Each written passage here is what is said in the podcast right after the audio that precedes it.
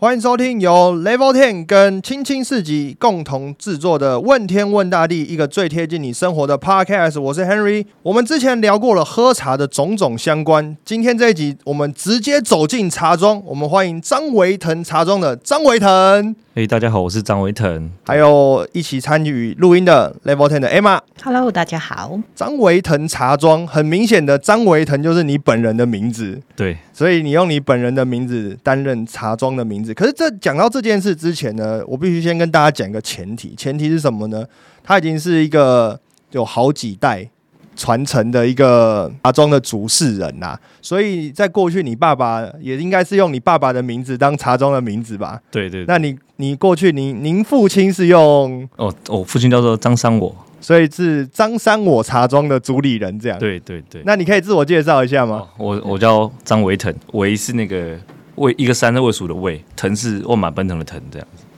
自己做是自己当的意思对对自己做是自己当。啊哎、那所以我们这样讲好了，很多人讲说他是含着金汤匙出生啊，这些等等啊，所以你是喝茶出生的。从小喝嘛，因为你要去茶园帮忙啊，你就是你没什么可以选的、啊。你家没有饮料，没有冰箱打开，哎、饮料没有，就是哎、来啊泡得啊，加得啊。一早早一早起来就是什么事都没做，先喝茶，先来一杯茶，茶。先来开早晨会议。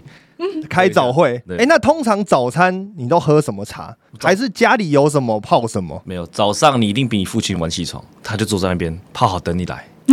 就说那个功课拿过来啊，你昨天怎么样？检讨一下，对，哦，那其实蛮硬的、很传统，压力很传统，哦。对，然哎、后那嗯，然后就说，哎，这两杯你觉得哪杯比较好？哇，直接考试就会问这个，对。假设我们上三个小孩，他就会用三个小孩去试说，哎，接下来这三两只三只茶，他会挑看谁选择比较敏感，他会去分配说，哎，你比较适合做哪个事情？对我爸比较属于就是因材施教这样去去调配，哇，那这样你每天早上起来就要面对这种两杯茶的二选一，是不是？有时候二，有时候四，有时候五，不见得要看是不是做茶的季节。哎、那如那那好，那我有个疑问，就是喝茶这件事情，因为我们之前有跟茶路的主理人、掌门人聊过嘛，他说茶这件事情其实是蛮主观的事情，所以你假设今天您父亲给你两杯茶或者三杯茶，但是你选出来的那杯茶。跟他心里预期的不太一样的时候，通常这个时候会有冲突吗？然后他先点头，然后默认，再叫你再 再喝一次，再喝一次，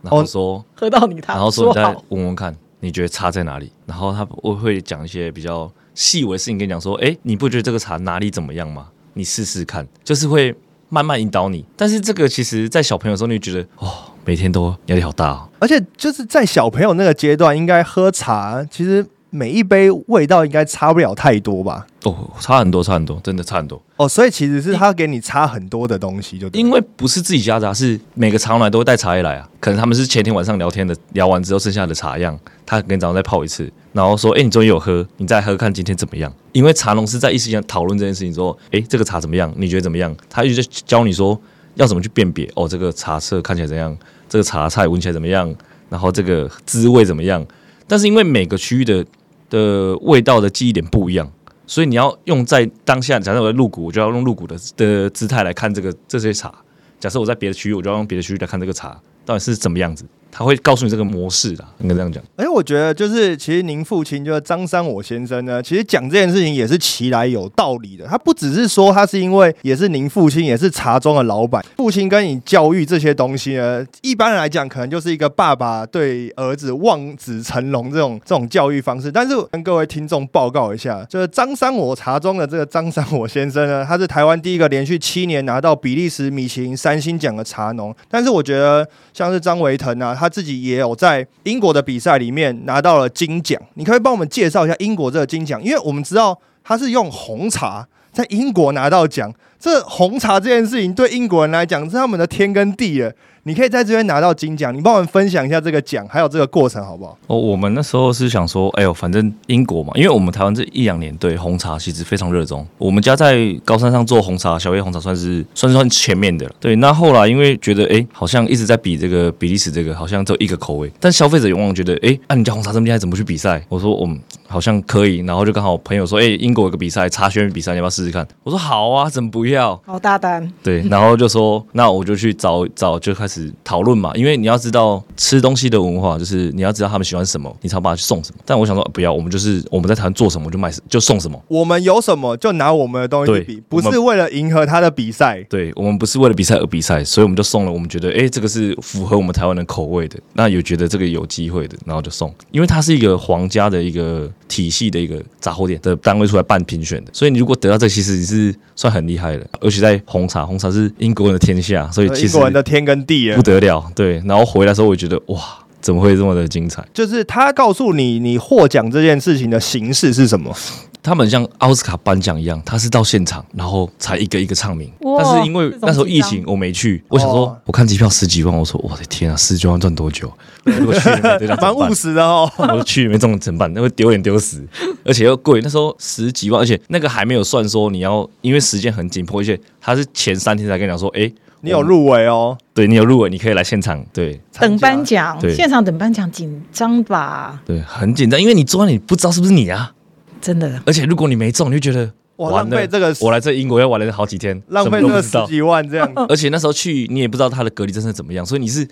满头包的问号啊。但是我觉得这个至少结果是好的啦。就是我觉得，因为红茶对于英国人来讲，它确实是一个很重视的事情，因为包括英英国的喝茶文化，其实跟全世界很不一样，它是真的有一个这个文化在里面。那它这个文化其实不只是喝茶的种类，还有包括你怎么喝、跟谁喝、什么时候喝，然后包括你汤匙啊，或者是那个搅拌怎么搅，它其实都很有学问在里面。代表说是英国人把喝茶这件事情当做一件每天的大事，可能是你人生当中可能一定要学会的一件事情。所以我我也觉得台湾的红茶能够在这样子的文化环境底下拿到金奖，是一个很不容易的事情。不过我觉得回溯到你在跟茶相处的这段日子，我发现有一件很有趣的事情是。你为了思考要怎么做茶，你两个月不跟人家讲话，你是发生什么事情啊？我、没有，因为我其实做茶是来来回回，就是我台我在台台北有上班做电商，那因为我觉得，哎、你做生产终究得要卖啊，不然你这么辛苦干嘛？好，那我就去大学就开始上班嘛，然后做做做到做七年，有点想说，不然我回去看看好了，我就回我家，门打开，门是打不开，我们家三合院门打不开，因为被茶叶挡住了，你没得选啊，就是老天爷告诉你，你得回来了，你得回来做这件事情了。那你你从台北回到乡下，你觉得你会很错愕，说我要从哪里开始，怎么开始，要问谁？因为做生意是没人教的，因为那是你自己的想法去做延展，去堆叠出来的。对，所以我一直在想说，当你不好的时候，不要跟任何人讲话，因为那是你最最差的时候。所以我觉得那时候能量是负的，你不要去影响任何人。所以我就把我手机关机。我除了摆四级以外，我都不跟任何人、那些家人都不讲话，就每天像那个丧尸一样，就是飘来飘去这样的。行尸走肉，对对就啊，我今天有四级，然后我就带着我所有东西去那边，对，但然后摆完，然后回来这样子。对，但四级不会这样，但是回到家心态就是非常的负面，负面到觉得到底是在干嘛那种感觉。对哎，，你这时间持续了多久啊？两个多月啦，但是我朋友结婚我也没去，然后大家说啊你怎么没来？我说我说拍死，我真的没办法跟这，那时候完全没办法跟身边人讲话，就觉得差太多了，你的成就感马上从有到零，你就觉得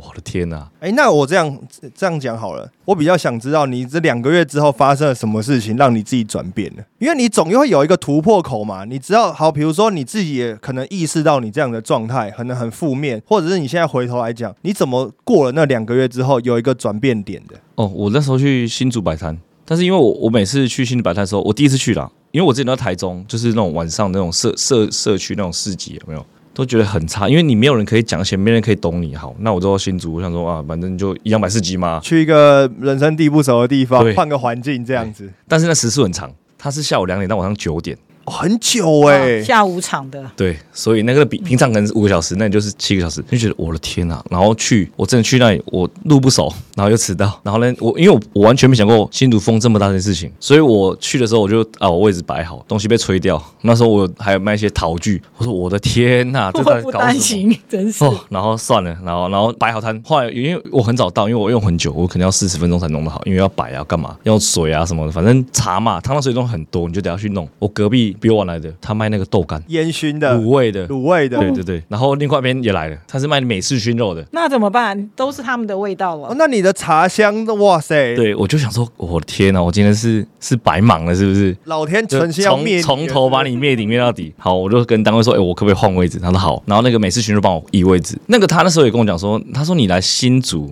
你一定要撑下去。如果你不撑下去，真的没人知道你是谁，而且你真的要有决心。如果要做，就常来，这里是可以经营的，因为他那是比较属于眷村式的文化。那个他们那一摊真的对我很帮我移位置，然后我走，他是我那天唯一一个客人，哦，你的邻居对，七个娶你的那个人七个小时。是你他是唯一的客客人，对他说：“哎、这个茶好、欸，跟我们讲，因为他们做东美的，所以他们有办法理解说，哎、这茶好不好？对，然后他就跟我买，买完之后他请我吃饭，他说你下礼拜再来，一定不会让你再挂零这样子。然后去后真的，我在新竹真的是慢慢慢慢起来。就其实有时候就是人家愿不愿意帮你一把，或是要不要付出这个人情味，因为我觉得真的是人情味会打动你这个十岁的心呐、人在幸运的哎，遇到贵人。人在人情在啊。因对为我我觉得这件事情跟喝茶很有关系，因为过去大家就讲说喝茶就是喝一个人情嘛。那如果你只是把茶摆在那边的时候，或许大家对这件事情或者这个茶没有这么有感觉，但是当你泡出来，可能跟人开始做一些互动的时候，诶，你的茶又不一样喽。所以我觉得喝茶这件事情的，我们讲销售来讲好了，其实有一个很难的地方，就是你是在跟人再去做这些买卖跟销售，可是你的中间的桥梁是透过茶，所以你你你是付出你的人情，但是你是要销售这个茶，这件事情好像是蛮难的吼。其实各行各业都一样啊，当然你要做所谓销售这件东西，一定脱不了跟人有关系啊。但是我觉得茶这件东西跟它本身的文化来讲，又好像用更深吼。呃，很深，因为我跟你不认识，我要短短的五到十分钟内跟你讲说，哎、我茶很好，你不会认同啊？我又不是你亲戚，又不是你家人，我为什么要跟你支持你？那我我其实很感谢，是我在摆市集的时候，其实我真的很佩服，就是愿意坐在那个我前面这些人，因为你要想，我跟你不认识、欸，你要坐在我面前给我喝茶，那是多么大的勇气啊对！啊，连来喝茶的人也是一个勇气。我要坐下去，我决定要喝你的茶，这其实也是一个抉择。而且我们在讲喝茶这件故事来讲，就是你喝茶不是那种呃，我像试吃一样坐下来喝了就走了，那不是像喝酒，哎，我可以喝一个 shot 然后就走了。喝茶是你真的要坐在那边，快则五分钟、十分钟嘛，那久则你坐个半个小时、一个小时都有、哎，那我真的觉得卖茶这件事情，其实跟很多服务业的很像，就是比如说像理发师，然后或者是像 bartender，你要变出这么多的故事，跟你坐在你面前的这个人来讲，然后他有可能心情好，他有可能心情不好，那他有可能今天有他的故事，你有你的故事，那你们要在这么短的时间内建立你们两个的一个交情，我觉得这很难呢、那你你你怎么样去去累积你的自自己的这些故事？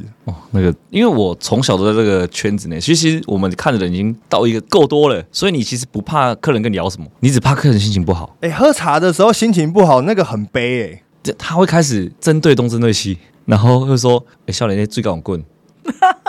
哦，开始连水有没有滚这种东西，这得加开那怪怪啊呢，你在德位耶？”然后就开始讲一些家常。我说：“哎、大哥不啦，那搞家朋友嘞，那给他卖杯杯，就先聊嘛。因为我我我一个定点都会待很久，大概都是一个礼拜去一个一个月去个三四次这样子。对，因为客人会怕你跑掉啊。嗯，人讲诶，上惊的是物件买了人跑上去，个吹波被被地里个面被打背，最怕这样子。就是你买了好的东西之后，要买第二次，不知道要去哪里买，对找不到这个人呐、对，最怕这样子。所以有时候客人来，他都他不是第一次给你买，他也不是第一次看了，他可能来个五六次，哎，觉得你还在，啊，我给你气块买。对，尤其在捧场一下。对对对就我还站久才会是你的。对一直看到你这样子，好像每每天每天看到你，哎，有一天觉得说，哎，好像不跟你买一下，好像也不好意思，这种感觉哈。对，没有我那时候去刚好那个他是将军村嘛，所以他负责人，我就说，哎、你可不可以给我一个地方是旁边都不要邻居的，我就一个人，然后他就给我门口，那因为他是他是三合院，所以我就在一个框框内，然后来喝茶几乎都是他有跟负责人，哦所以他们在喝喝酒之后就开始人气，附近的开始比较敢来喝，那样就慢慢有做起来。哎，那这样我问你一个问题哦，你觉得你自己算是一个运气好的人吗？因为我要这样问的问题，是因为你去新竹的时候，是因为你觉得那时候你心情很低落，或是你觉得你自己好像在一个不是这么好的状态之内嘛？然后你说去新竹的时候，包括风很大，一些很没有办法预期的事情，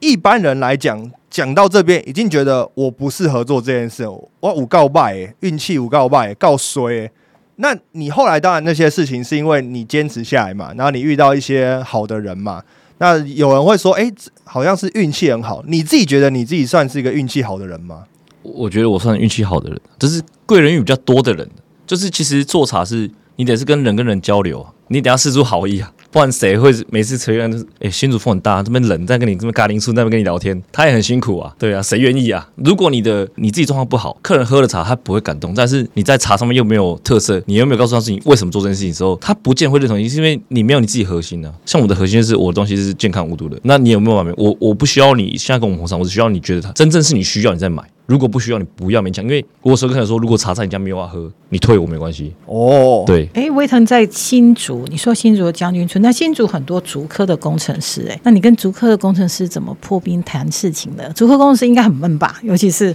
工程师，那我自己是工程师，我觉得压力很大。竹科工程师不是都要喝酒吗？都喝茶，对啊，要不然就是咖啡喝是啊喝酒跟喝咖啡嘛。喝茶怎么你你怎么样走进工程师的生活里面呢？我我也是摆，然后就你知道，总是有些人想要说挑战一下你，因为他觉得哎、我很会泡咖啡啊，茶应该不难吧，然后就来泡，然后他也会觉得他叫我喝茶，我就说。没事啊，你可以拿你茶来试试看啊，我们比较看看都可以。那泡的过程中，他其实也讲说，哦，其实是因为咖啡在他生活中喝太多了，所以太亢奋了，他变成说压力没办法释放，因为你整个压力冰在那里，他变成说他不知道怎么样去释压。我说，不然你喝喝看我们家红茶看看，你就是少量喝，因为一般公司都是饮水机，饮水机水温不会超过九十度，所以我就说你红茶适合。温温的，对，然后就是他说，然后我就会想说，不行，我一定要试试看，到我茶了有没有含多少咖啡因，我就把茶拿去验咖啡因，把茶拿去验咖啡因。然后我发现它没有比咖啡少，那你的推荐错了，推对，因为因因为。泡的关系，所以其实它没有比咖啡少，哦但是就是讲到黑咖啡那种去量，其实没有比较少。后来说，要、不然你们换喝绿茶看看，我说绿茶应该比较符合你们，然后就慢慢他们说，哎，真的其实这比较适合，而且心情也比较好，至少在工作可以，你可以拿来当一个调整呼吸的一个媒介啦。不要说我就是每天都紧紧张张要做事情，然后高压，然后晚上又要加班，又干嘛的。那他那个绿茶凉掉之后，他也不会涩，他觉得哎很对味，就这样，我就慢慢跟他们沟通。哎、那主科的人就是这些工程师啊，他们在选茶上面跟一般人在喝茶上面有没有什么不一样的地方？嗯，因为我每个客人都是各自克制化的，我没有分什么说谁是谁，因为每个人都不一样，他终究要属于他的口味，所以我都说你来，我就给你两杯茶，你试试看，你比较喜欢哪一杯，我再从这两杯去跟他探讨说你比较喜欢适合什么风味，你要重一点浓一点，我再教怎么泡，因为其实大家是不知道怎么使用，而不是不想了解，对，所以我可能在认识公司之前，我可能要跟他沟通，可能要沟通个两三次，但一次可能都三十分钟，因为他其实时间没很多，因为他都打完字吃完饭就要再进去上班了，所以他没有时，所以你要给他影片，你就是泡好之后告诉他怎么操作，哦，这怎么么来的？对怎么泡？比如说怎么喝啊，然后或者是这些茶是从自己的茶厂这些等等的。哎，克制化茶是很困难的事情吗？哎、真的很难的、因为我父亲他比较会了解茶性去做茶，所以我们是看茶做茶，所以每个茶都来自不一样的味道或风味，所以我们会跟客人说你喜欢什么，找类似的或是这样子给你试试看。哎，那我问你哦，就是因为大家讲到喝茶这件事情，普遍还是想说，哎，过去可能在门口啊摆个茶桌嘛、茶具啊这些等等的。但你刚刚讲到竹科的工程师这个，我就想到他们喝茶绝对不会用这种这么高刚的这些工具啊，了不起就是马克杯嘛。对所以马克杯应该是在你茶里面一个最好的朋友跟他的媒介哈。对，那你这样子，比如说用马克杯来喝茶，跟这些用比如传统的这种茶具来喝茶，差别会在哪边？嗯、你马克杯你没有闷啊，你所有的紫砂壶或是气你要盖盖子，跟泡面一样，其实是闷熟了。那马克杯还没盖啊，所以它就是散热，所以其实它茶到一个温度，它就不会再释放了，它会在水里，但是因为水饱和了，所以而且人是这样，你觉得太重，你就会加水了，所以它喝到没味道都换掉了。再来是很好清洗啊，我只是把它喝完，把它倒了冲冲冲，结束了，它没有压力啊，而且在而且是的喝法，嗯，而且朋友来嗯来啊，一人一杯啊，倒一倒，很快啊，泡一泡，就一人一人发一杯来喝。对啊，不够自己加水啊，对不对？很又快速工程的习性。对，很工程师哎、这样感觉好像真的很符合他们。我觉得克制茶这件事情，当然你说风味很克制这件事情是一个你自己的学问在里面，当然也是跟这些工程师啊交心的一些方法。但我觉得喝茶的方法这件事情。因人而异的克制，其实也是让这个门槛降低的一个很大的原因呢。不然，以我自己来讲，如果我每次喝茶都要把这些茶具搬出来，我要先加热，第一泡不能喝，这些等等的，久而久之，如果我没有真的这么有兴趣的话，哎、我真的会不想喝茶、哎，一想到头就很痛啊。可是如果今天是我随时随地想喝茶，马克杯也可以满足这个需求。那我有一个比较属于我自己喜欢喝茶的味道的话，诶，喝茶这件事情就有机会变成我的习惯呢。我觉得这件事情在克制上面，你好像也做了蛮多的这些想法哈。就要用心去珍惜每个客人，因为现在喝茶人越来越少，所以你要慢慢跟他沟通，说他到底为什么不喝，或者你要你要找到他的痛点啊，然后你去解决他，改善他。但是因为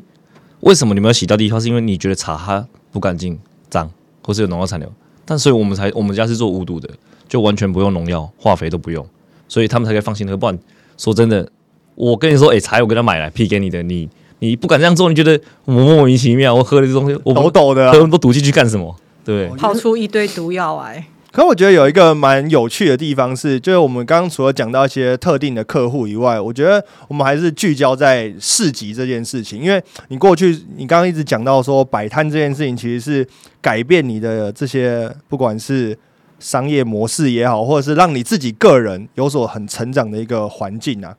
先处理客户情绪，先来一杯白开水这件事情，是你跟客户的一个相处模式。你一个卖茶的。就希望大家来喝到你的茶，为什么先来一杯白开水？大家时间有限，不是坐下来你就应该把茶端上去了吗？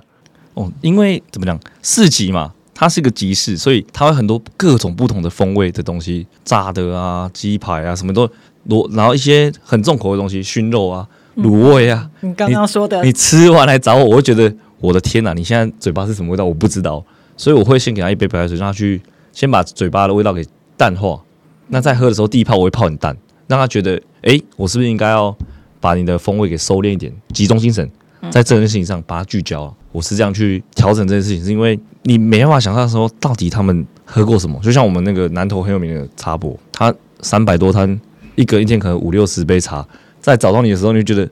他嘴巴都已经麻痹了，味觉疲乏，他完全喝不出什么，他在喝喝肚子饱的，那对我们没帮助啊。我们这么辛苦的，做出这么好的茶，他不懂欣赏，反而觉得。是这种浪费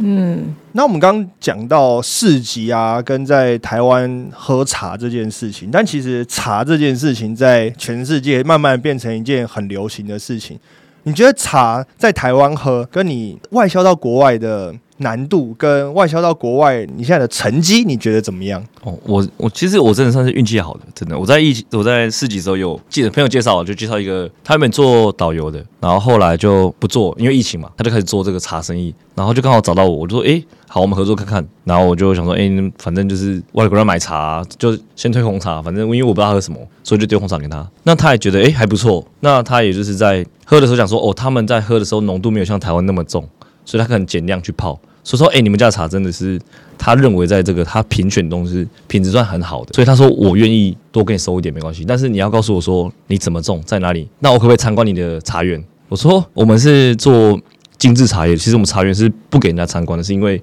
我跟你没有什么的互利，但是你来山上，你从疫情从美从美国芝加哥来到这里有一段路呢，而且你的住宿你的风险是我要扛诶，我没办法，因为每个人的。生命的价值不一样，对，可能我只有一百块，别人要一万块都有可能。但是我觉得不要制造风险，不要增加危险率。我说不要，他然后他就说拜托，因为他们需要这种资料啊，知道怎么来的，因为他们要对消费者交代嘛。所以其实就是他们把想把东西怎么来的，是谁的，告诉消费者，诚实跟他们讲。所以他们来台湾空拍全部弄得好。我说哇，这样招待好累哦。我说还好你你够量，因为你数量不够，对我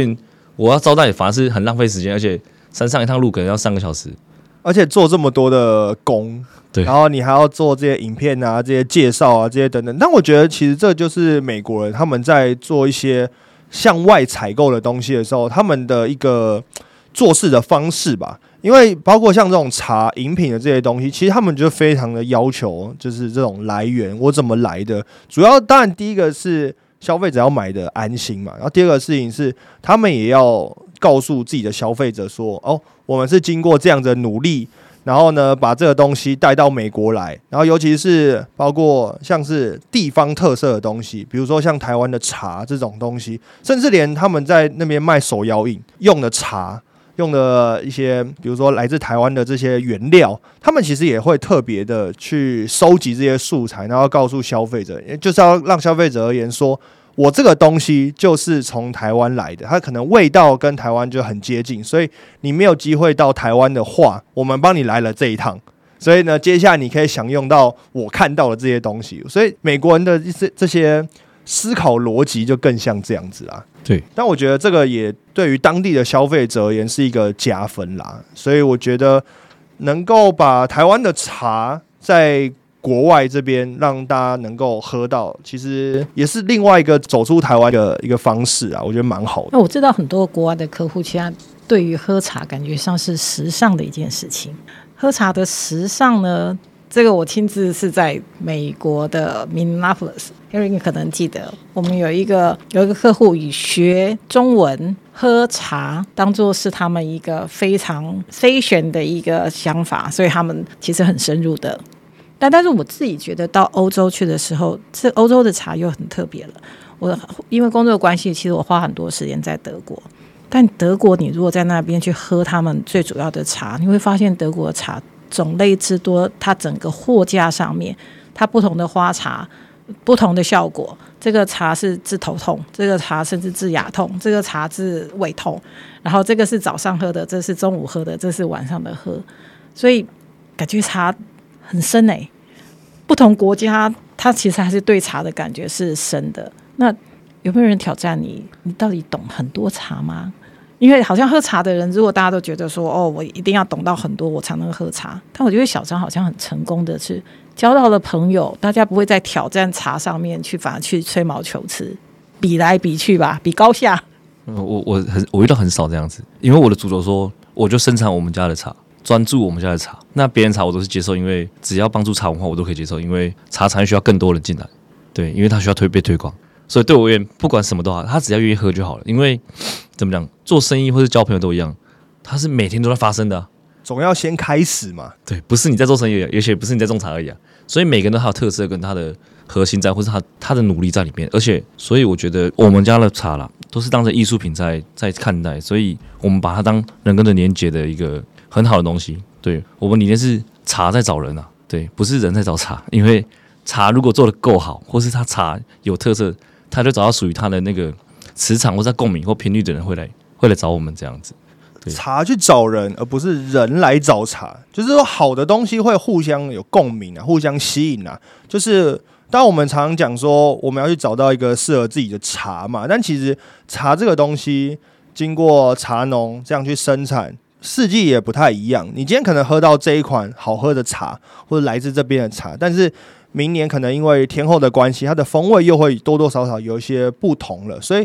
茶这件事情，当然里面包含了这个饮品本身，然后还有一些它的文化跟一些人文等等的，等于汇集在一起之后，就会融入出一个它的客群出来。我觉得这个其实也是茶文化里面蛮特别的一件事情啊。所以倒不是说我先锁定客群，比如说我要锁定年轻人喝茶，然后呢，我把这个茶呢推广给年轻人。倒是说，我去建立这个文化，让年轻人知道说，哎，现在有这样一个有趣的文化，不管是它是时尚的也好，或者是有趣的也好，你让他开始尝尝试之后，他开始会在这个里面去找到属于自己比较有趣的一些乐趣的时候，哎，茶就会找到人了，你就适合这样喝的茶，这样等等的。哎，那我就很好奇啦，我上有介绍小朋友喝茶吗？我知道你从小喝茶，有你爸爸的阴影，哦，但。你有介绍小朋友喝茶吗？我有，我在其实我很喜欢新竹，是因为新竹其实是我觉得啦，事情这么我是我觉得新竹是小朋友最多的地方，所以其实很多时候都在帮别的摊友照顾小朋友，就是别的妈妈在看衣服啊，我说那小朋友过来，我叫你喝茶，我就一个一个就是跟他说，我这是怎么喝，怎么看，怎么闻，我那哎你们看这没有有没有什么有没有香香的，有没有喝起来有没有甜甜的，我会这样去引导哈，因为其实我们要一直为下一，因为我们是做我们做永续经营中做无毒的。所以我们很多时间在教育，教育下一代或者教教育代哦，为什么要这样做？告诉消费者，因为我们在推这事情，所以我们家也有跟那个一个版画作家做童书，在做无毒茶这件事情，在推广这样。哦，就是要用童话故事的方式，或者用故事的方式教小朋友说，哎，这个茶是怎么怎么来的这些等等。我觉得其实蛮有趣的，因为大家普遍印象都觉得说，哦，茶有咖啡因，小朋友不要喝茶。所以我觉得这个好像就是有点颠覆这件事情。其实我觉得其实不是说小朋友不要喝茶，是小朋友要选择喝。所以就当然，当然像我们刚刚讲的，有一些茶确实像刚刚讲的红茶，诶，咖啡因好像真的跟咖啡一样嘛，所以小朋友喝了可能会太兴奋这些等等。但是总有一些茶是小朋友可以品尝，然后小朋友可以喝得出比较有趣的一些东西嘛，哦。其实我们都是，因为我们都自己都是下午嘛，所以其实下午喝到晚上，其实放电放差不多了。因为小朋友出来自己就是在放电，放电，他疯狂的跑来跑去，所以你要叫他坐餐来喝茶很难。你要告诉他为什么要这样子？因为我的事情我是摆那个长板凳一屌哦，嗯，所以我要把他抱上去，而且又怕他摔下去。所以你要讲故事。对，我我的册子里面有个有一页是很多昆虫，很多老鹰啊、虫啊。我跟他说这是什么，他就会。很专注，开始拉妈妈衣角，说：“妈妈，这什么？”然后就一个一个介绍。这样，你要先让他对这件事情充满了兴趣，他才愿意学习之外的东西。如果你这样抓来喝，他觉得就小小时候一样，好喝茶，哪杯好？那他永远不知道我为什么要喝啊！他永远不知道我自己在干嘛，我是谁，我在哪里？对，他对。然后我倒是在青竹培养了不少小小的品茶师喽。对。然后我觉得，我觉得最后啊，就是我们聊了很多跟就是茶有关系的事情，包括茶的一些文化啊，茶怎么来啊，这些等等。就你自己而言，你自己从小到大跟茶接触这么多，但我们都讲说茶有很多，比如说茶道嘛、人文啊这些等等的。你觉得喝茶这件事情，你学会最多的是什么？学会哦，最多的是你如何理解一件事情，跟如何跟人交心呢？就是人情。我其实就是其实。做茶对我就是人情啊，或是人文啊，对，因为这种事情不是说我我抓就学得到了，你需要透过一直跟不一样的人认识、接触，他聊什么你要知道，而且很多时候是那个地方才的文化了，就是哦，以前都说哦，我那可以托里公杯还泡的，这个文化以前有，但现在很少，因为已经失去了，所以已经没有这种人文比较少。那你说我遇到这么多客人，他们也会怀念以前那个情怀，说。哦，卡早拢啉这当天乌龙茶哦，迄时偌好，我拢归来做伙毛茶山啊，买茶这种。他其实在讲是，他怀旧他那一段的过去。对，这是我觉得经历。对，这是我在做这件事情最开心的时候，也是觉得最有成就感。所以我在做茶，其实我一直一直在告诉自己说，我们在找定位，在全世界你在定位在什么地方？我为什么要做这件事情？我们是为要永续，还是要为了传承？所以我们家的核心是说。你在做这个茶的时候，其实是在替下一代保留一些资源，而不是在破坏这些资源。所以我们的客人很多的是支持这一块，所以我们一直在做推广的事情。所以其实很辛苦，是因为客人支持你，他年纪的其实都已经有一定的程度了，他会觉得啊不，你要我这我给你背背，但是你又不可以这样，因为你在推广，所以你说你买少一点，我要分给其他人。一共几万钱啦，五斤我一杯啊。我说不是，这个是要分，因为他会觉得我想支持你啊，那你愿不愿意被我资助？对，但是你在这个立场说你不可以，因为你还要他够了，你要给其他人一点。对，有时候是这样，所以有时候也为难啦。对，一共啊，起码行李就好了，然后五级嘛不爱杯，有时候会这种心态。对，其实蛮也也有时候也蛮为难，就是你当你在做一些推广跟这种发展的时候呢，又要跟你的销售做一些兼顾的时候，确实是比较难一点啦。但是。我觉得如果是对的事情啊，那如果是为了整个大环境好啊，其实大家都能理解，因为到最后最后得利的或者最后能够享受的，就是我们这些消费者，因为这个环境越来越好，我之后呢跟每一个茶农买到的东西都是有品质好的东西的时候，我自然而然就会觉得说，哎，我好像享受这件东西变得很容易，门槛不会很高了哈。嗯，感觉是茶文化的共好，对啊，能够传承下去的共好，的确。所以我也觉得，在今天这集里面呢，不仅是得到很多茶相关的知识，还有跟人之间的相处。那我也很很开心，就是茶的这个文化呢，能够从茶农开始，慢慢的一步一步影响到可能消费者，然后一步一步再影响回，然后更小的年纪的、更小的层级的。那我觉得这些都是蛮好的发展过程。我们今天也谢谢张维腾茶庄的张维腾跟我们聊聊茶的文化，谢谢，谢谢。那更多有趣的故事呢，我们会在下一集的《问天问大地》之中告诉大家。问天问大地这集就到这边结束喽，拜拜，拜拜，拜拜。